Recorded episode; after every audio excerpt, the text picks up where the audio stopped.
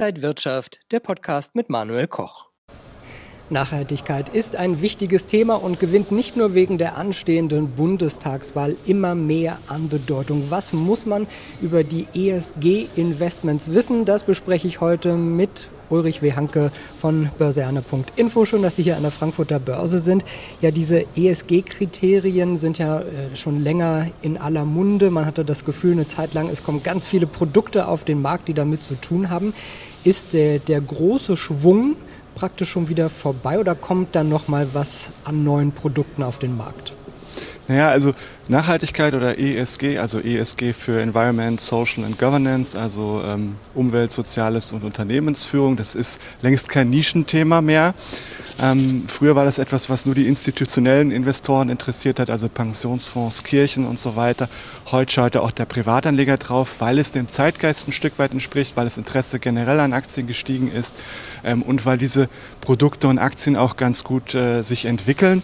Ähm, wenn man mal beispielsweise in die Fondsdatenbank von Morningstar guckt, wo ich ganz gerne reinschaue und da den Suchbegriff ESG eingibt, dann äh, kriegt man da äh, 800 Indexfonds, 800 ETFs zu dem Thema angezeigt und 1200 aktiv gemanagte Fonds, also insgesamt 2000 Produkte. Und daran sieht man eben, es ist kein Randthema mehr und das, denke ich, ist auch gut so. Die Deutsche Börse hat ja auch vor einigen Jahren so einen DAX 50 ESG-Index aufgelegt. Sie haben ja schon gesagt, gerade Sie haben sich da schon mal so umgeschaut bei den ETFs auch. Wie performen die denn? Kann man wirklich auch eine Rendite mit nachhaltigen Finanzprodukten erreichen? Ja, wenn wir bei dem Beispiel bleiben, DAX 50 ESG, der umfasst praktisch den DAX 30, so wie wir ihn noch kennen, den MDAX und den TechDAX. Also aus diesem Universum sucht er praktisch die 50 nachhaltigsten und liquidesten äh, Aktien aus.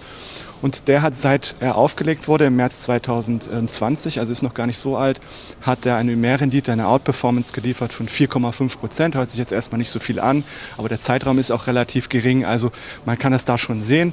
Der DAX hat in dem Zeitraum 30,5 Prozent äh, hingelegt und dieser ESG DAX praktisch der grüne Bruder vom DAX, wenn man so will, äh, 35 Prozent. Ähm, das finde ich schon ganz respektabel. Und es ist eigentlich auch ganz logisch, denn wenn ein Unternehmen nachhaltig wirtschaftet, dann muss sich das langfristig auch beim Gewinn und beim Aktienkurs auszahlen. Ein Beispiel, ähm, ein Unternehmen verzichtet beispielsweise auf Papier, stellt aufs Büro, papierlose Büro um, ähm, dann senkt das die Kosten. Irgendwann wird das auch natürlich sich im Gewinn bemerkbar machen und dann hoffentlich im Aktienkurs. Ein anderes Beispiel, ein Unternehmen achtet sehr stark auf seine Mitarbeiter. Äh, die Mitarbeiterzufriedenheit ist sehr hoch, äh, äh, die Unternehmenskultur ist sehr, sehr gut. Dann bleiben natürlich auch die Talente im Unternehmen und das muss sich letztlich auch irgendwo im Unternehmen und dann nachher am Kurs auch bemerkbar machen. Jetzt haben wir auf den DAX 50 ESG geschaut, aber Sie haben ja vorher gesagt, Sie haben 2000 andere ETFs, Fonds gefunden. Kann man da was sagen, wie die Rendite so unterm Schnitt ist? Ist es genauso wie bei anderen Finanzprodukten besser, schlechter? Ja, es ist nicht so einfach zu vergleichen, aber es gibt diverse Studien, die das belegen, dass diese Titel besser sind. Äh, wie gesagt, logisch ist es zu erklären. Ähm, oft ist es auch so, dass die Nachhaltigkeitstitel weniger stark schwanken, weniger äh, Volatilität haben, ähm, weniger auf und ab. Das ist eigentlich auch immer ganz gut. Es wird gern gesehen an der Börse. Ähm, was man immer im Hinterkopf behalten muss bei Fonds oder ETFs oder anderen Produkten auch, ist ähm, natürlich die Gebühren. Die Kosten können die Rendite ein bisschen aufzehren. Da muss man immer drauf achten, also praktisch Rendite nach Kosten angucken. In welche Anlageklassen sollte ich denn gehen? Sollte ich mir mein Lieblingsunternehmen aussuchen und gucken, ob das wirklich nach diesen Kriterien auch gemanagt wird? Gehe ich in ETFs rein, Fonds rein? Äh, was bietet sich da an? Ja, Sie sind natürlich bei mir beim Stockpicker gelandet, der, der die einzelnen Aktien aussucht. Und äh, so würde ich das letztlich auch handhaben. Ähm man kann sich natürlich die Nachhaltigkeitsberichte der Unternehmen anschauen. Die werden viele Unternehmen geben, die mittlerweile heraus wie Geschäftsberichte. Der Autor ist natürlich das Unternehmen, also keine neutrale Stelle.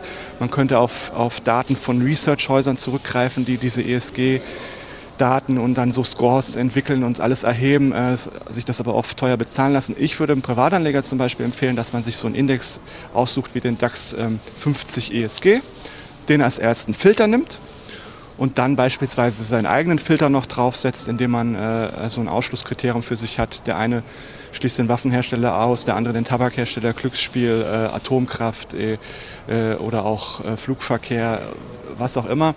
Ähm, Und äh, wenn man sich jetzt den DAX 50 ESG mal genauer anschaut, da sind von dem DAX 30, von dem klassischen DAX, den wir kennen, da fehlen fünf Titel.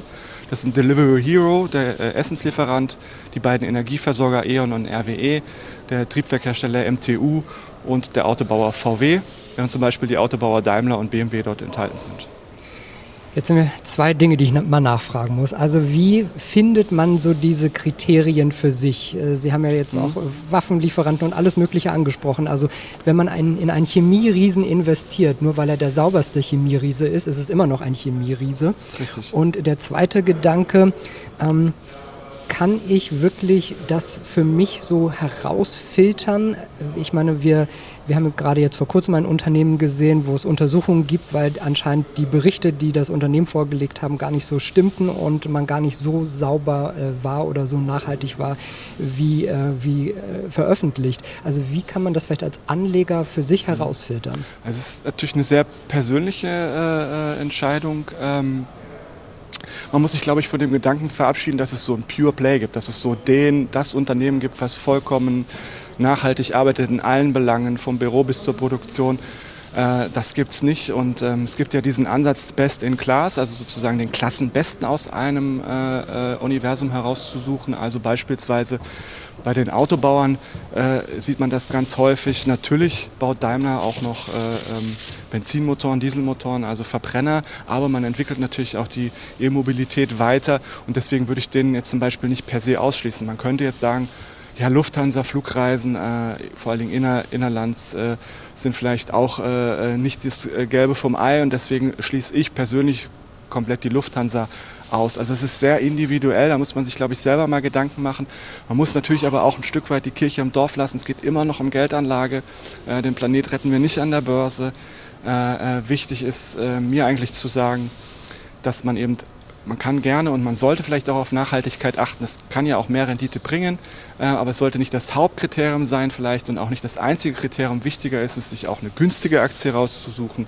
Eine Aktie, die einen Aufwärtstrend hat, so ein Trend setzt sich oft fort. Das ist das, was wir sehr erfolgreich bei börsianer.info machen. Äh, und dann ist man, glaube ich, ganz gut aufgestellt. Und unterm Strich kann man aber sagen, nachhaltige Finanzprodukte, ESG-Kriterien, das ist aber auch was für die Zukunft und man sollte als Anleger da schon mal ein Auge drauf werfen und mit dabei sein? Ja, auf jeden Fall. Es beruhigt ja zumindest auch das gute Gewissen. Sagt Ulrich Wehanke, Börsenstratege von Börsianer.info. Vielen Dank, dass Sie hier an der Frankfurter Börse zu Gast waren und Ihnen, liebe Zuschauer, danke fürs Interesse. Bleiben Sie gesund und munter. Bis zum nächsten Mal. Und wenn euch diese Sendung gefallen hat, dann abonniert gerne den Podcast von Inside Wirtschaft und gebt uns ein Like.